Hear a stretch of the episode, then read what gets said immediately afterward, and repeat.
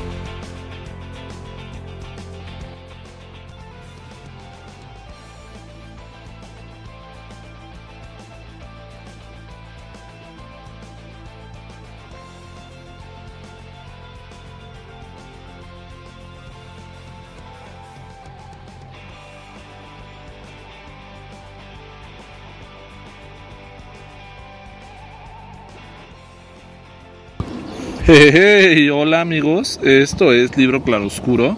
Buenos días, buenas tardes, buenas noches. El día de hoy nos encontramos en una ubicación eh, pues no referida por el Google Maps o eh, la guía roji o lo que sea que usen para localizarse en la ciudad. Estamos transmitiendo desde un lugar pues con bastantes pajaritos, eh, árboles, aquí pues un poco alejados de la civilización. A veces es necesario hacerse un espacio y pues qué mejor forma de despedir a nuestro querido Sergio Pitol, que apenas hace tres semanas se nos fue, que con un programa especial a su libro El arte de la fuga, la tercera parte de este libro. Es un libro extraordinario, como ya lo he dicho, un libro de libros. Eh, muchas veces eh, me preguntan cuando tengo que recomendar un libro, nunca tengo un libro por recomendar. Eh, definitivamente este sería uno de esos que recomendaría como obligatorio para que se pudiera comprar y pues ahora, eh, con esta situación y el, pues sí, homenaje que le estamos haciendo a Sergio Pitol, eh, no queremos eh, empañarlo u opacarlo por el terrible deceso de Sergio, sino más bien porque fue un gran libro que desafortunadamente como en su momento sostiene Pereira cuando hacía sus necrológicas para el periódico en el que estaba, eh, pues de grandes autores a los cuales les anticipaba un poco su muerte y hacía una necrológica de ellos. Así ahora nosotros eh, no tuvimos la fortuna, o, como se quisiera ver, hacerle una necrológica en vida o un homenaje en vida a Sergio Pitol. Desafortunadamente lo agarramos ya lejos de este mundo terrenal, pero pues no por eso es menos relevante este homenaje que le estamos haciendo. Bueno, eh, nos habíamos quedado en la tercera parte del arte de la fuga. Eh, y bueno, en este capítulo va un poco sobre un autor que me gusta muchísimo, un cuentista de los favoritos, a mi parecer el mejor, eh, o algunos lo, colocan entre los tres mejores, junto a Guy de Maupassant y Edgar Allan Poe, Chekhov. Chekhov, nuestro contemporáneo. En su momento, Cyril Connolly dijo que el escritor debe aspirar a crear una obra genial. De otra, de otra forma, está perdido pero debe de llegar a su tiempo. O dicho de otra forma, eh, todo autor debería desde el inicio ser fiel a sus posibilidades, tener respeto al lenguaje, renovarlo de ser posible y así a su paso empezó a escribir y fue mejorando con el tiempo, exigiéndose consigo mismo eh, y también un poco ser indiferente al juicio de los demás. Esto es súper importante cuando eh, pues, te dedicas a muchas cosas en la vida, en específico en este tema al ser escritor, eh, tienes que creértela, esa idea de que eres lo suficientemente bueno para en algún momento tener una obra extraordinaria. Hay autores que quizá tienen pocos libros o su primer libro fue su gran obra y, se demuestra. Eh, yo voy a tomar un poco como ejemplo a Irving Welsh eh, con Trainspotting. Fue un boom explosivo en su escritura, pero sobre todo en, en, la película que le hizo Danny Boyle en su momento la adaptación, para después venir Porno, que a mí se me hace el mejor libro de Danny Welsh, eh, perdón, de Irving Welsh, ya estoy confundiendo Danny Boyle con Irving Welsh, es una buena mezcla, eh, y, se me hace el mejor libro de Irving Welsh junto con El Rey del Fife, que viene en, eh, en un libro de cuentos. Y desafortunadamente esta de porno, pues en Trainspotting 2 no le hicieron un homenaje y no hicieron pues realmente esta secuela que en teoría tendría que haber sido la película. Pero este libro de, de porno se me hace el mejor de Irving Welsh y yo creo que él sin saberlo escribió su mejor obra al inicio, que fue Transpotting, pero eh, la calidad de innovación y de descubrimiento se dio en porno, pero su calidad literaria como tal, el reflejo de su escritura y tú lees su libro y dices, qué bueno, ese es el de Skag Boys. En esta trilogía de Skag Boys, Transpotting, Porno, en el orden cronológico, se puede ver definitivamente al mejor Irving Welsh en Skag Boys en nivel escritura. A nivel creatividad, por supuesto, en Transpotting, pero a nivel desarrollo, eh, cuando tienes una obra potenciada y es tu obra cumbre, pues es en porno, ¿no? Entonces, eh, esto es un poco lo que dice Cyril Connolly y lo cual menciona Sergio Pitol en su libro. Entonces, bueno, eh, es eh, también importante siempre considerar eso cuando se dedican a la escritura, pues tener eso en mente, ¿no? Que en algún momento llegará tu mejor obra, quizá nunca lo sepas cuándo llegará, pero sí tenerlo en mente, escribir con un objetivo, con un fin y pues no, eh, no acostumbrarte a lo que haces y saber que pues puedes ir desarrollando tu escritura, no siempre tienes que escribir lo mismo, ¿no? Seguramente pasa lo mismo en la música, en las artes, en otras obras, en otras áreas, perdón, pero pues en este caso en la literatura así es. Eh, considera Sergio que una de las mejores obras de Anton Chekhov es La Gaviota, donde mete el clásico recurso del teatro, ¿no? Eh, dentro del teatro. O sea, es, es, como hacer teatro dentro de la misma obra de teatro.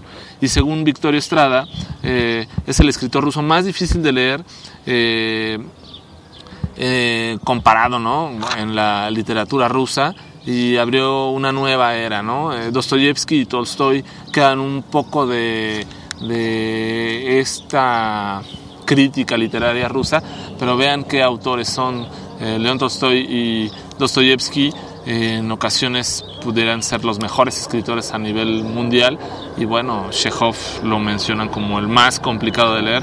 En su momento ya reseñamos algún libro de un cuento de Anton Chekhov y pues es así, esa forma que tiene Anton Chekhov de reseñar o platicar sus cuentos sin un fin mismo per se. Otro de los grandes cuentos de Chekhov es La Estepa, es una, una historia diferente y según Sergio Pitol pues es obligada. El, el primer eh, párrafo en los cuentos de Chekhov nos dice los datos esenciales y la tonalidad de la historia. Eh, entonces, eh, esto es característico de Chekhov. Te va a decir todo lo de un cuento clásico normal, todo lo que necesitas saber, pero el final no va a ser como todos los finales, que te den un desenlace. Muchas veces deja vivo el cuento para que tú le des ese final. Eso es un poco de, lo, pues, de las cuestiones incomprendidas de Anton Chekhov que no ha podido pues mucha gente adaptar cuando los lee. Eh, también hay varios cuentos más que menciona Sergio Pitol. Eh, pues está la fiesta nomástica y la naturaleza eh, pues de los, personajes dentro de sus cuentos. En su momento, Thomas Mann elogió una historia aburrida, una obra que en su historia y tristeza quizá no tenga comparación en la literatura. O sea, otro de los grandes escritores, en este caso Thomas Mann, pues refiere a Chekhov como el mejor cuento quizá que no hay comparación, este de una historia aburrida. Eh, en su momento, eh, pues cambió un poco de ideas Anton Chekhov, eh, dejó a su editor, perdón, perdón, perdón, perdón. en su momento, pues también Thomas Mann cambió un poco de ideas, ¿no? aludiendo a que Thomas Mann había referido a Anton Chekhov, pues dejó a su editor, que era un gran seguidor de Tom, y también cuestionó un poco las teorías de Tolstoy. Eh, y lo que tiene Chekhov es un poco esto, ¿no? Que, que te permite seguir eh, leyéndolo como vigente. Hoy en día tú sigues leyendo a Chekhov y es como si estuvieras eh, leyendo cuentos actuales. en su momento, Jaroslav Hasek, El buen soldado Sveik, fue considerada la obra maestra de la narrativa en la lengua checa que pues también es importante y lo toma aquí en esta parte del libro eh, Sergio Pitol para llegar un poco a este capítulo que es Borola contra el mundo, ¿no? Y bueno, aquí es eh, algo gracioso que menciona en este libro y pues que dice que él siempre se resistió a consumir los libros impuestos por la moda. Eh, su mapa de lectura se ha trazado por la fortuna, el hedonismo, y es un poco así como sale Gabriel Vargas y la familia Burrón, que es el sargento Borolas, ¿no? Ese gusto por las cuestiones básicas, clásicas o que nos lleven a un origen en ocasiones tienen un peso mayor que lo pretencioso o de gran peso literario. Y así pasa en este caso para Sergio Pitol con la familia, con, la familia Burrón y, Gabriel Vargas.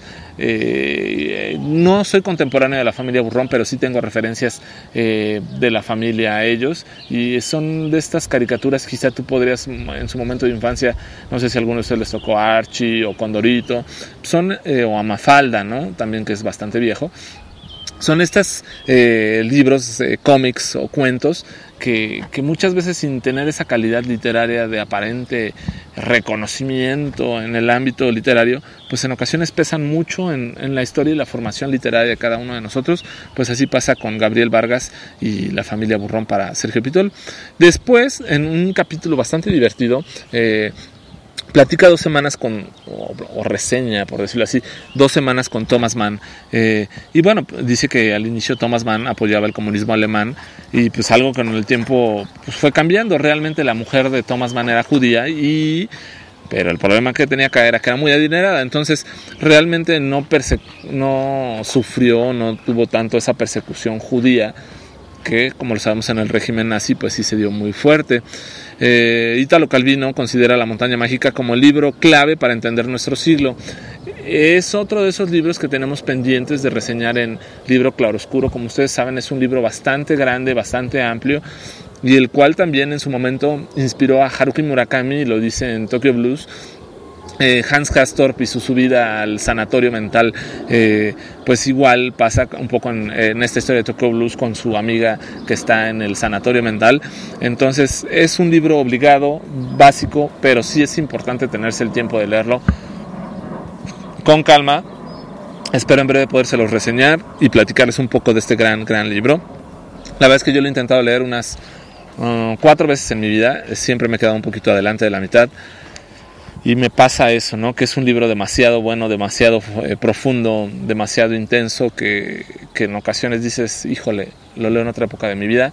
Y así me ha pasado, ¿no? Realmente ha sido esta situación. Si ustedes quieren holgazanería o si ustedes quieren inspiración, este, pues lo he tenido que dejar. Y también otro de los grandes libros es que Thomas Mann y toda su creación literaria es bárbara, es vasta. Eh, eh, los Wunderbrock se me ocurre. Y también pues Doctor, Doctor Faustus es uno de sus grandes, grandes libros. Eh, Milán Kundera pues también tuvo grandes referencias hacia la montaña mágica. y bueno, en, en su libro de de Thomas Mann, que se llama La novela de una novela, pues platica un poco el relato sobre cómo escribió Doctor Faustus. Entonces aquí te hace ver que pues realmente él quizás sabía que era uno de los grandes libros de la literatura. Eh, en 1972, Juan García Ponce, espero que estén anotando un poquito estas referencias y no como tarea o no como obligación, sino que muchas veces decimos, ¿qué libro compramos? ¿Qué libro leemos? La verdad es que este libro de Sergio Pitol, eh, El arte de la fuga, es indispensable, básico y te sirve de referencia para buscar más libros, ¿no? Para llegar. Así pasa muchas veces en los libros, como llegas leyendo otros libros. Y, así con eh, este libro que nos dejó Sergio Pitol, pues la verdad es que es más, quizá yo podría decir, que una clase de literatura que te pueden dar en un semestre, ¿no? Este libro condensa y resume precisamente muchos libros que quizá necesitemos leer en la vida para entender un poco más de, de la literatura per se misma. Y bueno, entonces eh, Juan García Ponce en 1972 eh, escribió un ensayo extraordinario sobre la obra de Thomas Mann eh, y se llama Thomas Mann Vivo, editado por Editorial Era. él decía, Juan García Ponce y Sergio Pitol, este libro lo deberían estudiar los críticos, los aspirantes a críticos y todo el mundo. Y entonces, pues me hace pensar a mí que como reseñador literario, pues tengo la obligación, por supuesto, de tener ese libro de Thomas Mann vivo Entonces, pues ojalá ustedes también se den a la tarea de conseguirlo. Eh, un poco, eh, hay otra parte chistosa aquí con estas dos semanas en la vida de Thomas Mann que toma eh, Sergio Pitol, y pues es cuando empieza a leer los diarios de Thomas Mann, se llega a la autobiografía de Klaus, su hijo, y, en una semana de Klaus es muy chistoso porque dice el 24 de octubre de 1942 escribe Klaus, terrible tristeza, deseo morir. El 25 de octubre deseo morir. El 26 de octubre deseo morir. ¿Hasta cuándo resistiré? El 27 de octubre deseo morir, deseo morir, deseo morir. La muerte me parece la única solución deseable. Quisiera morir. La vida me resulta insoportable. No tengo deseo de vivir. Quiero morir.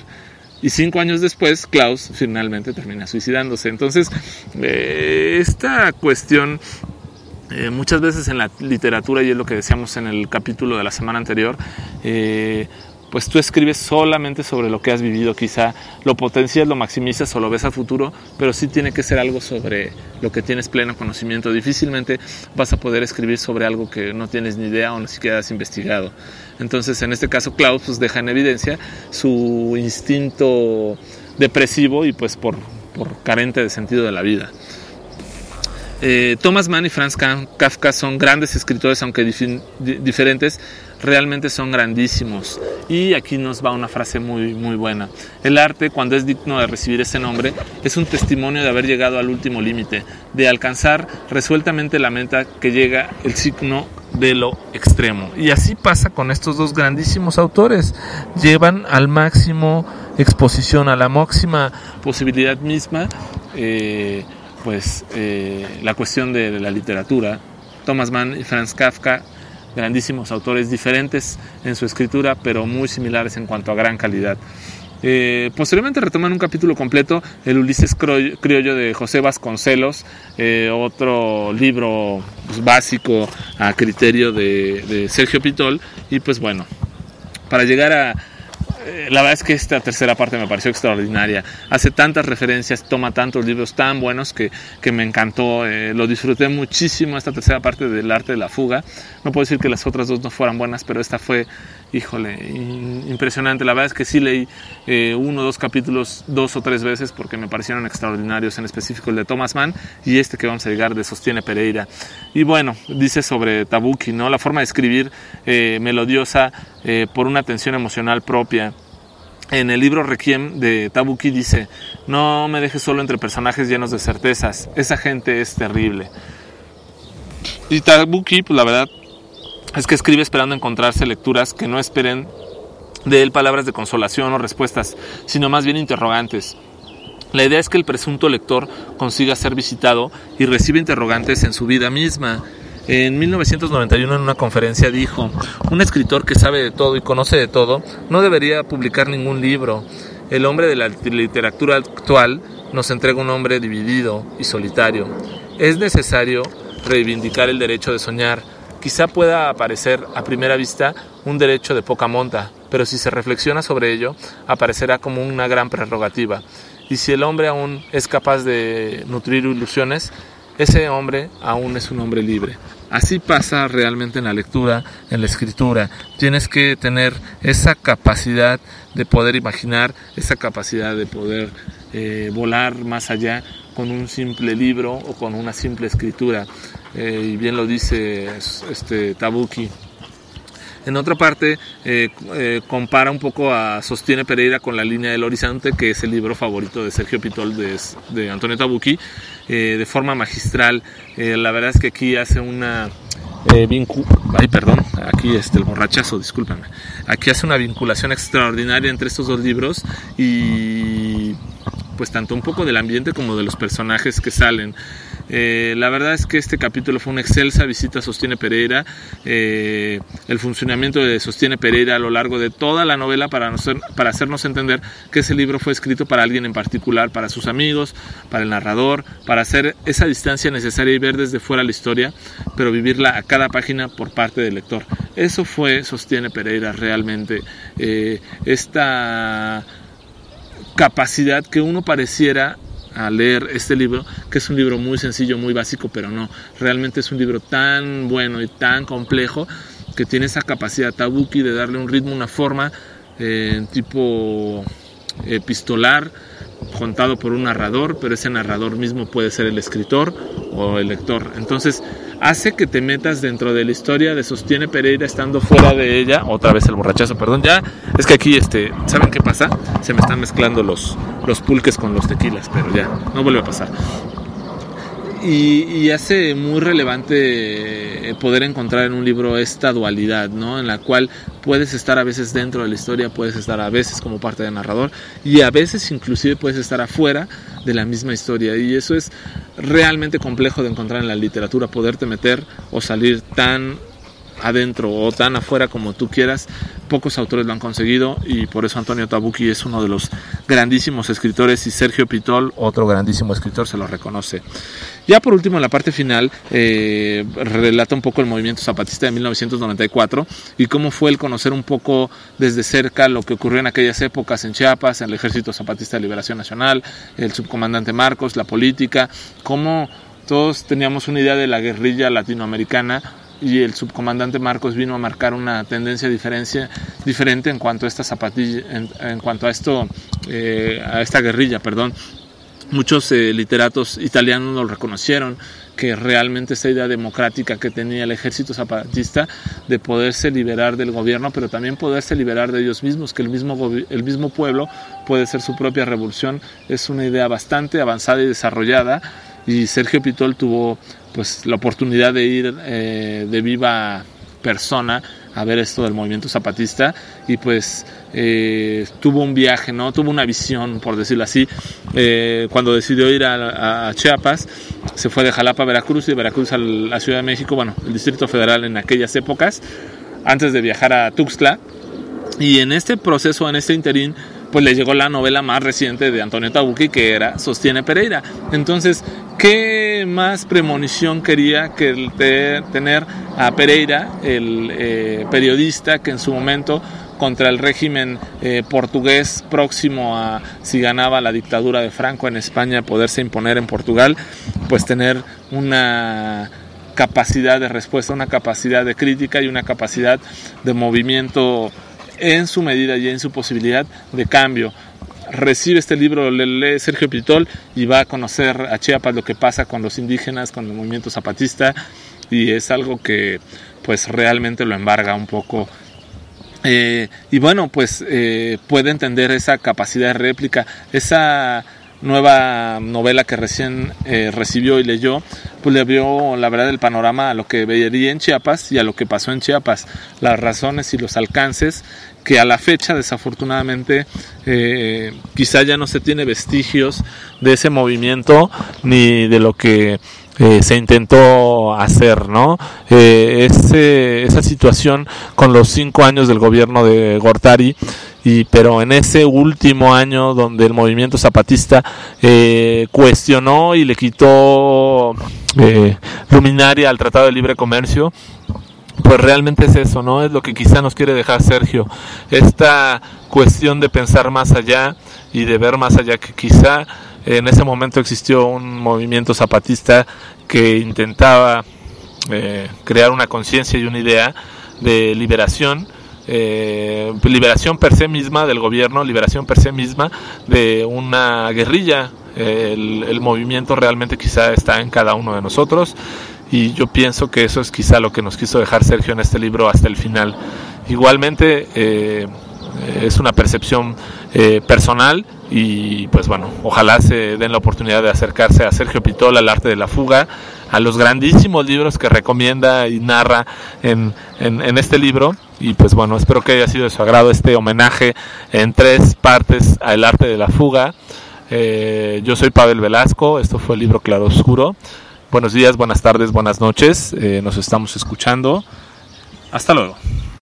Hola, bienvenidos a Metro by T-Mobile. Hola. Mi papi necesita ponerse al día con su teléfono. Necesito un teléfono nuevo y una red nueva. Ahora cuando te cambias a Metro, te llevas un iPhone 7 nuevo por solo $99.99 después de validar tu ID. ¡Wow! $99.99.